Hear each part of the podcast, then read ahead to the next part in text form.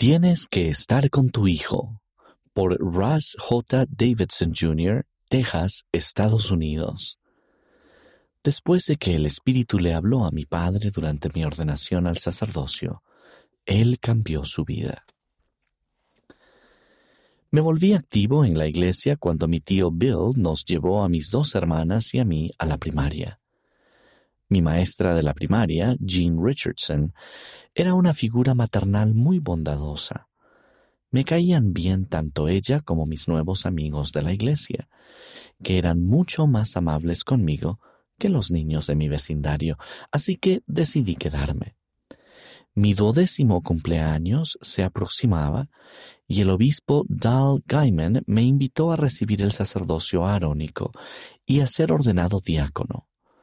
No estaba seguro de lo que eso significaba, pero dije que sí. El obispo me dijo, ¿por qué no le pides a tu papá que venga contigo el próximo domingo? Nosotros te ordenaremos. Papá y su familia habían dejado de asistir a la iglesia cuando él tenía unos trece años. De adulto, pasaba la mayoría de los fines de semana en los bares locales o pescando.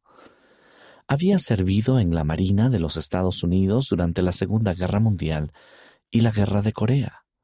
Fumaba puros, bebía alcohol y decía malas palabras, pero tenía la reputación de ser honrado y justo en nuestro pequeño pueblo de Montana. Cuando papá me llevó a la iglesia el domingo siguiente, fue todo un acontecimiento. Cuando llegó el momento, el obispo Gaiman me llamó y me pidió que me sentara en una silla. Varios hombres, pero no mi papá, me pusieron las manos sobre la cabeza y efectuaron la ordenanza. Sentí el peso de varias manos grandes sobre mí. Papá, sentado en una banca cercana, sintió otro tipo de presión, en su caso, en el pecho. Una voz interior le habló diciendo, Tienes que estar con tu hijo la próxima vez que esto suceda. En las semanas siguientes papá cambió su vida y comenzó a asistir a la iglesia todos los domingos.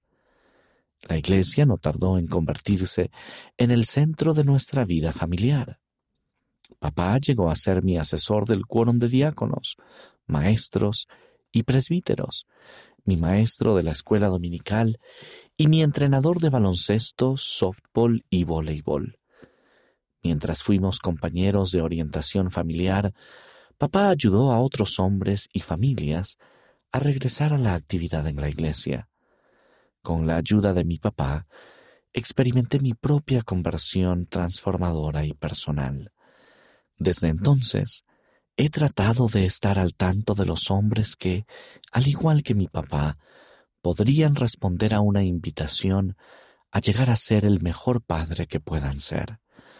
Estaré eternamente agradecido por lo que mi tío Bill, una bondadosa maestra de la primaria, un sabio obispo y mi papá hicieron por mí hace sesenta años.